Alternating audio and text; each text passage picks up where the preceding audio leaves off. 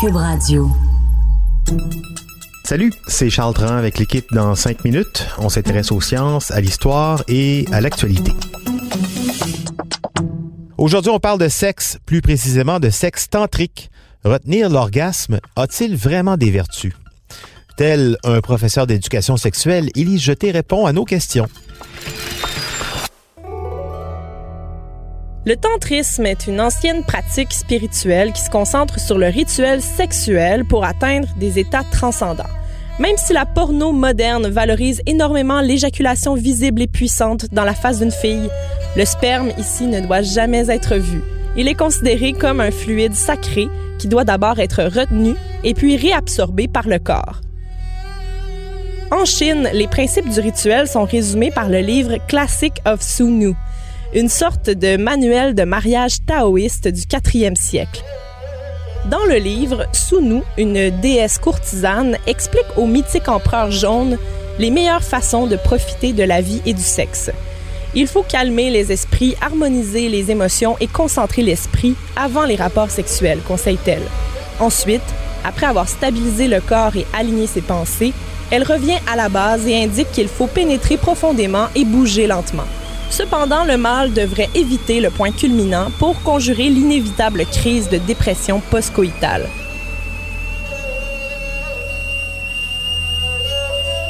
Lorsque du ching, le nom cute pour le sperme, est émis, tout le corps se sent fatigué, explique-t-elle.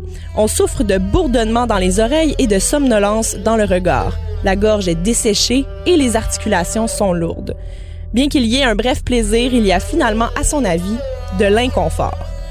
En retenant tout ça à l'intérieur, l'empereur non seulement resterait en très bonne santé, mais prolongerait sa vie indéfiniment.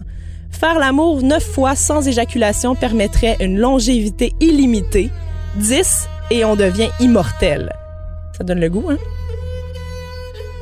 De plus, nous indique Sunu, l'homme devrait avoir des rapports fréquents avec autant de partenaires que possible, tout en se concentrant sur le plaisir de la demoiselle. Au final, l'empereur jaune semble avoir bien appris ses leçons.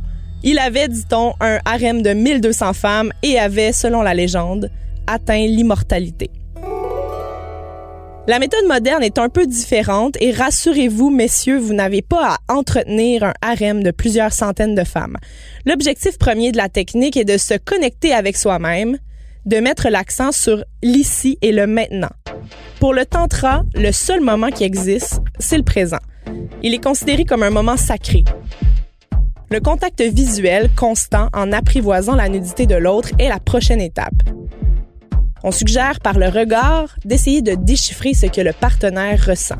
Le tantra met l'accent essentiellement sur les chakras, qui sont des centres d'énergie dans le corps, et c'est grâce à un massage de tout le corps qu'on active cette partie-là. Vous l'avez déjà compris, dans le cadre d'un rapport sexuel tantrique, l'orgasme n'est pas la finalité. Il est plus long que la moyenne et parcourt tout le corps. Mais pour ça, il faut maîtriser la technique. Mais y a-t-il des avantages à retarder l'orgasme?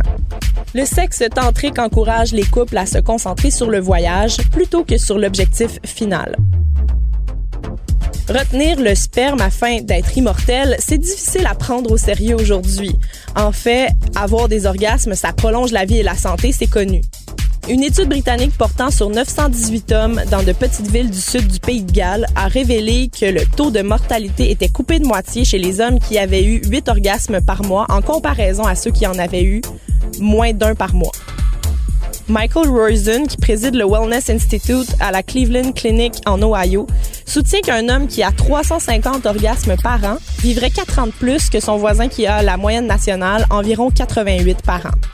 Les femmes dorment aussi mieux lorsqu'elles jouissent souvent, elles font moins d'embonpoint et vivent plus longtemps. Mais l'orgasme est peut-être hors de propos. Il se peut que ce soit uniquement le nombre de contacts sexuels qui augmente la durée de vie. Une étude de Duke University qui a suivi 252 personnes sur 25 ans a conclu en 1985 que la fréquence des rapports sexuels était un important prédicteur de longévité. Enfin, on estime qu'un tiers des hommes américains souffrent de problèmes d'éjaculation précoce. Dans une entrevue, le sexologue et auteur Jan Kerner, un fier éjaculateur précoce qui a écrit un livre nommé She Comes First, affirme qu'une formation tantrique pour freiner l'éjaculation pourrait être un ajout précieux à d'autres traitements pour ses clients qui ont, disons, du mal à prendre leur temps. Oui, donc euh, ce qu'on retient, c'est que seul ou en équipe, les rapports sexuels, ça prolonge la vie. En plus de parfois la créer. Merci beaucoup, Élie Jeté. C'était en cinq minutes.